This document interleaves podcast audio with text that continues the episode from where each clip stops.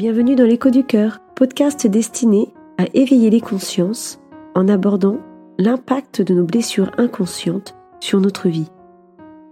Je suis Mario Magdela, docteur en psychologie clinique, et je vais vous accompagner pendant cet épisode.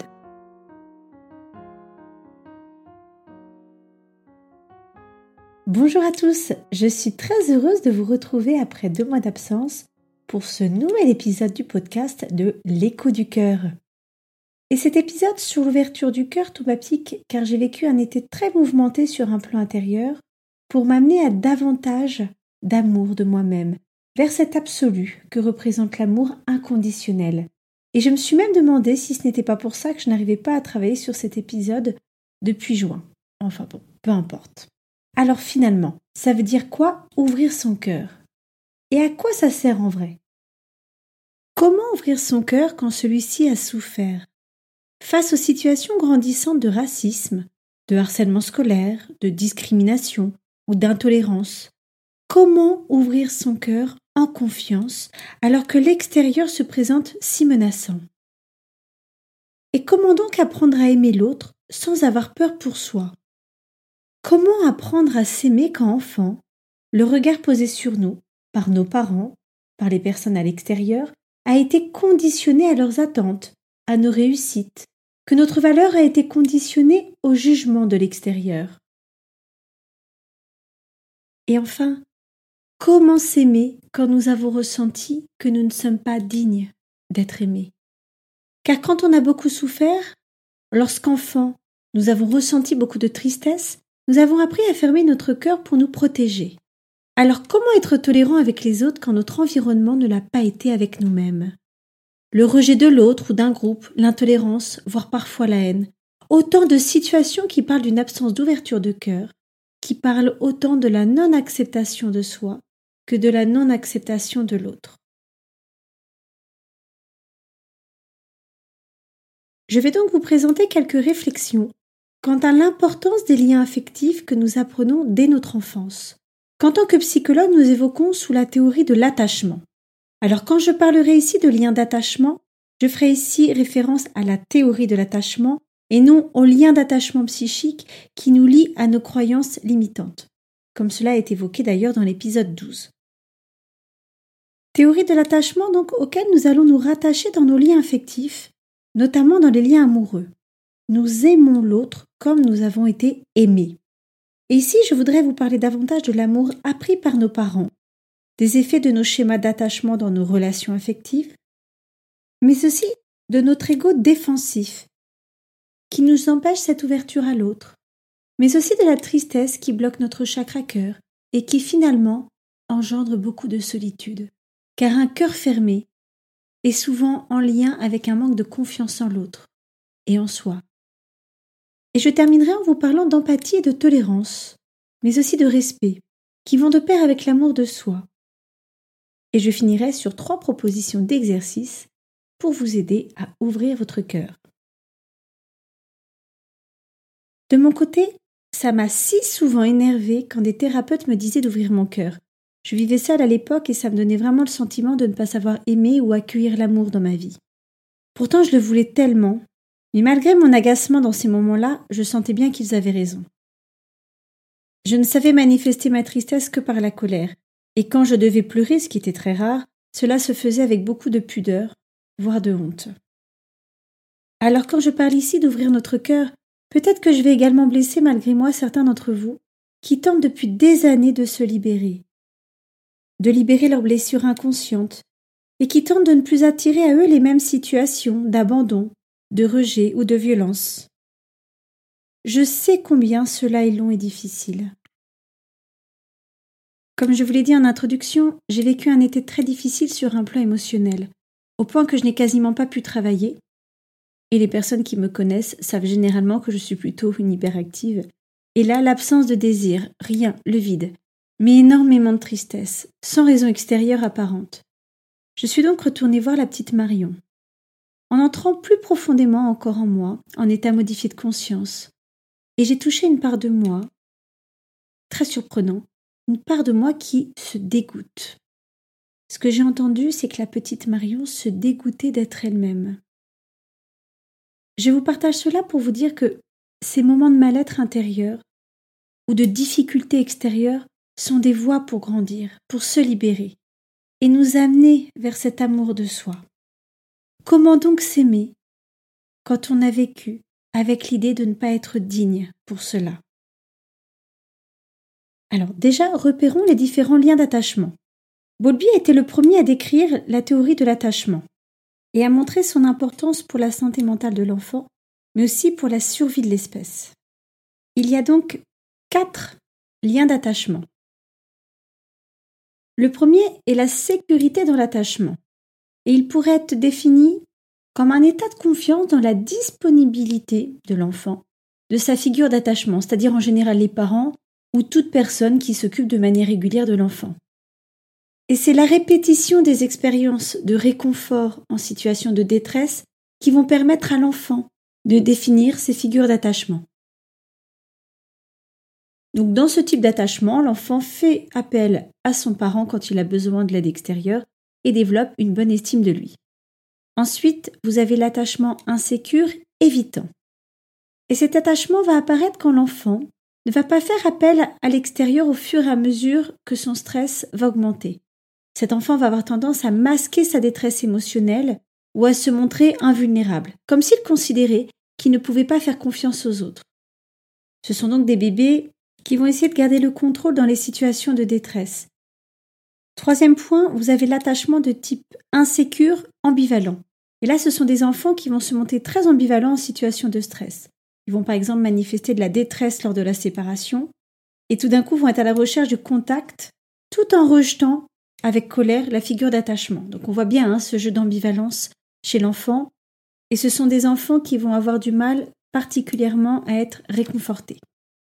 Et enfin, vous avez l'attachement désorganisé. Ce sont souvent des enfants ayant vécu de la maltraitance et qui vont être terrifiés par leurs parents et qui vont aussi présenter des comportements opposés. Par exemple, ils vont s'approcher sans regarder l'adulte, ou ils vont montrer des signes de confusion ou d'appréhension.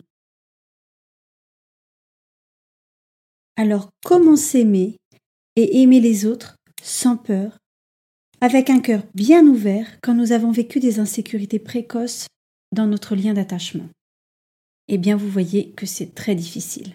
Alors nous allons rentrer dans nos défenses pour éviter d'avoir mal. Et c'est là que l'ego apparaît, entravant le lien du cœur. L'ego va laisser place aux conflits extérieurs, aux jeux de pouvoir dans les relations affectives, aux attentes, aux donnant-donnant, genre je te donne si tu me donnes, et nous finissons alors par répéter les schémas d'attachement appris enfant. Par exemple, avec une insécurité évitante, on va retrouver des personnes qui vont fuir toute relation sérieuse dès lors que les émotions vont les dépasser. Ces personnes vont préférer partir pour éviter d'avoir mal. Autre exemple, avec une insécurité ambivalente, on va retrouver des personnes qui vont avoir des demandes affectives démesurées, par peur d'être abandonnées, et l'autre ne pourra jamais les sécuriser sur leur amour. Ici, ce sont des personnes qui vont aller mal dès qu'elles vont sentir que l'autre va partir, ou tout du moins peut partir. Autre exemple avec une insécurité désorganisée. Peut-être que vous avez entendu parler de ces situations dans lesquelles les personnes vivent le Fuis-moi je te suis et suis-moi je te fuis. Ou bien encore le Je t'aime moi non plus. Alors, avez-vous repéré votre style d'attachement?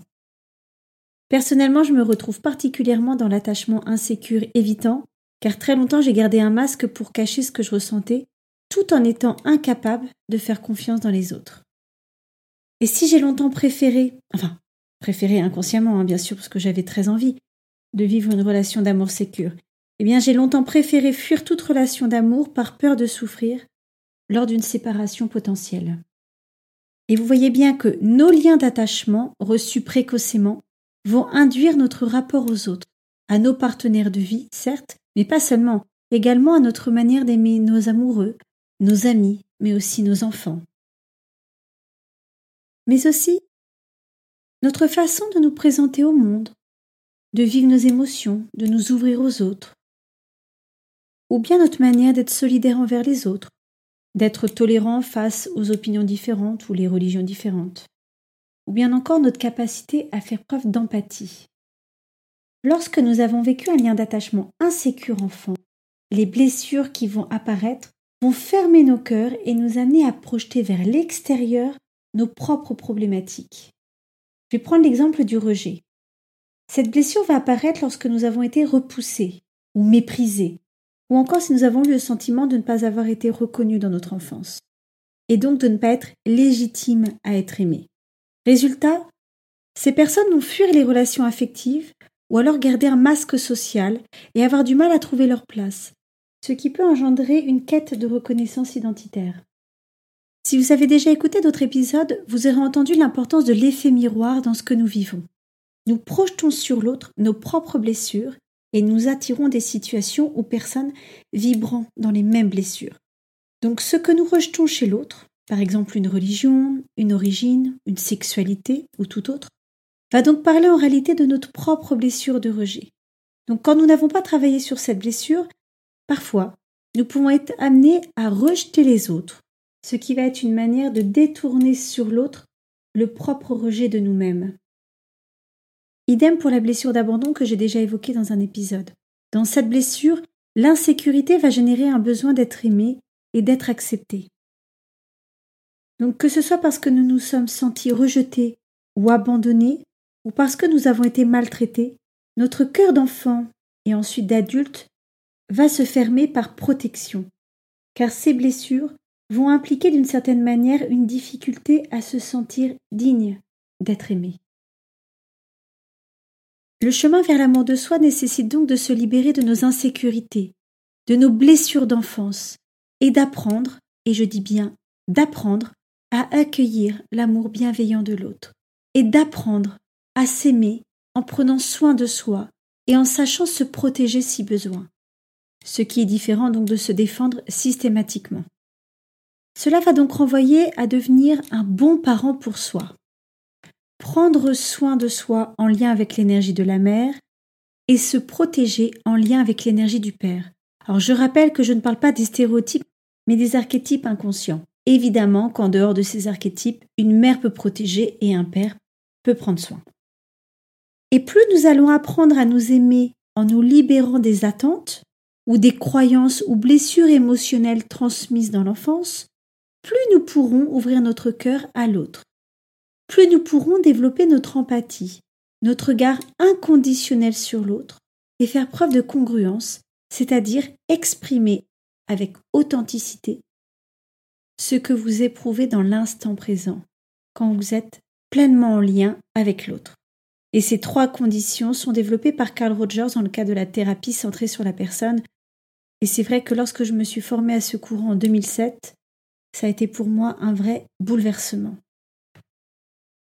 être vraiment rencontré avec authenticité a été véritablement une expérience incroyable.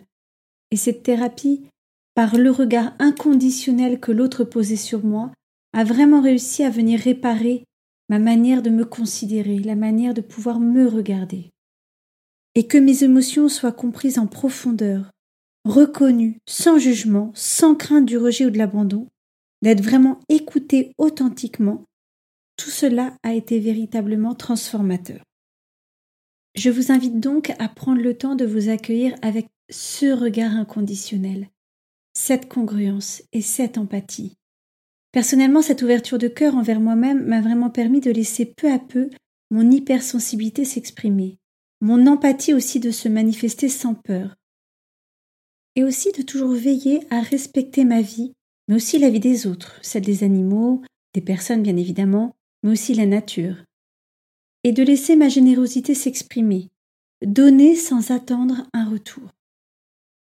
Alors évidemment, cela a été, et devrais-je dire, et toujours, un chemin, un chemin vers l'amour inconditionnel, s'aimer soi juste pour qui je suis, et aimer l'autre juste pour qui il est. Et j'entends parfois qu'aimer inconditionnellement ou de pardonner est toxique car ce serait comme le fruit d'une soumission. Ou encore d'autres estiment que l'amour inconditionnel dans la matière est impossible en raison de nos attachements. Eh bien, je ne suis pas d'accord avec ces deux points. D'une part parce que pardonner et aimer de manière inconditionnelle ne veut pas dire tout accepter et se soumettre. Non. S'aimer, c'est aussi poser des limites à l'autre, car notre vie doit être notre priorité. Et pardonner, c'est se pardonner avant tout à soi, se pardonner d'avoir attiré inconsciemment cette personne ou cette situation pour faire la paix avec soi. Et là encore, hein, je vous renvoie à l'épisode sur le thème du pardon pour en savoir un peu plus. Donc, comme je disais, aimer, c'est avant tout s'aimer soi pour pouvoir aimer l'autre sans accepter l'inacceptable. Et plus nous nous détachons de nos croyances et blessures émotionnelles, plus nous pouvons nous connecter à l'amour inconditionnel. Nous sommes tous des êtres incarnés et nous vivons des expériences nécessaires pour notre âme. Finalement, l'autre, même quand il nous fait du mal, est dans son rôle, il nous aide à grandir. Pas simple à accepter, je vous l'accorde. Et pourtant, nous avons besoin de l'ombre pour qu'il y ait la lumière, du mal pour qu'il y ait le bien. Donc nous avons aussi besoin, besoin avec des guillemets, hein, de vivre des situations auprès de personnes violentes ou toxiques qui vont nous aider à cheminer vers l'amour de soi. Alors, comment faire pour ouvrir son cœur? Je vais donc vous proposer trois exercices. Premier exercice, je vais vous demander de réfléchir à votre schéma d'attachement. Est-il sécure, ambivalent, évitant ou désorganisé? Puis de noter quels sont les mécanismes que vous mettez en place. Par exemple, est-ce que c'est la fuite, l'hyperadaptation, l'agressivité passive ou la dénégation de vos sentiments, ou peut-être le faux self, c'est-à-dire de mettre un masque pour vous cacher, ou peut-être aussi l'idéalisation des autres, ou la rationalisation. Puis de noter comment aimez-vous l'autre? Et vous-même? Avez-vous des attentes envers l'autre, donc envers vous-même? Est-ce que vous rejetez l'autre en écho avec votre propre blessure de rejet? Est-ce que vous évitez de vous engager émotionnellement pour éviter de déplaire et d'être abandonné? Ou avez-vous peur de l'effondrement en cas de perte de l'autre? Quelles sont donc vos blessures émotionnelles? Est-ce l'humiliation, l'injustice, le rejet, l'abandon ou la trahison? En deuxième exercice, je vais vous demander de noter vos croyances limitantes en lien avec ces différents schémas ou blessures émotionnelles. Et sentez-vous libre de suivre votre instinct car vous seul avez la phrase la croyance qui va résonner dans votre cœur. Je vous fais quelques propositions, mais encore une fois, hein, sentez vraiment si celle-ci vibre à l'intérieur de vous et résonne. Par exemple, je ne dois pas déranger l'autre car si je fais trop de bruit, je risque de contrarier papa ou maman. Ou je n'ai pas été désiré, je suis coupable d'exister, je ne mérite pas leur amour. Ou papa ou maman me rejette, je ne suis pas l'enfant qu'ils voudraient avoir, je n'ai pas le droit d'être moi. Où je ne peux pas être aimé tel que je suis. Ou encore, j'ai mis en colère papa ou maman, c'est de ma faute, je ne fais pas ce qu'il faut. Et une fois que vous avez noté toutes vos croyances, je vous invite à faire l'exercice des bonhommes allumettes de chaque martel en coupant les liens d'attachement avec vos croyances. Alors pour cela, vous pouvez soit aller sur mon site pour voir la procédure, ou regarder la vidéo que je vais bientôt publier à ce sujet, ou encore, vous pouvez vous référer directement à Jacques Martel en vous référant à ses vidéos sur YouTube. Pour ceux qui préfèrent plutôt écrire, je vous invite donc à écrire une lettre d'amour à votre enfant intérieur en lui demandant pardon. Pardon de l'avoir mal aimé, rejeté ou abandonné, peut-être en l'oubliant ou en le dénigrant ou en lui faisant du mal, peut-être aussi en ayant accepté des situations inacceptables. Et peut-être aussi vous pouvez lui demander pardon, pardon de lui avoir fait du mal dans vos relations, ou de ne pas l'avoir protégé suffisamment. Alors cette lettre peut demander du temps parce que parfois écrire avec le cœur est parfois un exercice difficile. Donc peut-être que la première lettre sera un peu trop mentale, un peu trop intellectuelle, mais n'hésitez pas à revenir de temps à autre, et plus vous allez pouvoir vous ouvrir sur un plan émotionnel, et plus vous allez pouvoir profondément toucher cet enfant intérieur et donc libérer dans votre corps la blessure émotionnelle. Et si vous sentez que cela bloque, que vous n'arrivez pas à écrire, aucun problème. Peut-être juste essayer de comprendre ce qui vous empêche aujourd'hui d'aimer cet enfant. Et enfin, lorsque vous aurez réussi à écrire cette lettre, je vous invite à la brûler pour montrer à votre inconscient que ça y est, vous êtes prêt à vous libérer émotionnellement. Et enfin, troisième exercice, je vais vous proposer d'ouvrir sur un plan physique votre centre énergétique du cœur. Le chakra cœur est situé au centre de votre poitrine.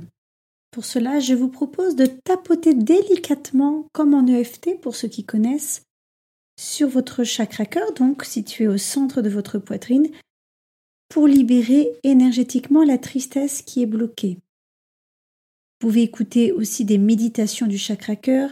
J'en ai notamment publié une sur YouTube. Une méditation du chakra cœur destinée aux enfants, mais aussi aux enfants intérieurs.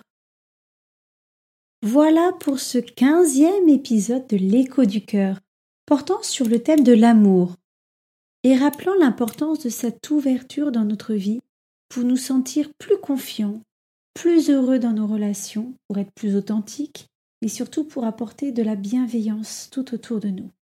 L'idée pour moi dans ces derniers épisodes, comme vous l'avez compris, de vous sensibiliser à l'importance de l'énergie, des chakras, des centres énergétiques, pouvant être bloqués par nos sentiments, nos émotions, mais aussi par nos événements de vie, et pouvant entraîner des troubles psycho-émotionnels ou corporels. Donc si vous voulez en savoir plus sur ce sujet, n'hésitez pas à découvrir mon livre destiné à éveiller la conscience des enfants, mais aussi de nos enfants intérieurs, ou à me suivre sur Instagram. Le prochain épisode va porter sur le chakra gorge et le thème sera la blessure d'injustice. Merci encore pour votre écoute et votre patience. Je n'avais rien publié depuis juin, mais je vous assure que le prochain épisode arrivera beaucoup plus vite. N'hésitez pas, si vous aimez mon travail ou si vous voulez me soutenir, à liker, à partager, mais aussi à vous abonner. En attendant, je vous souhaite véritablement une très belle ouverture de cœur. À très bientôt.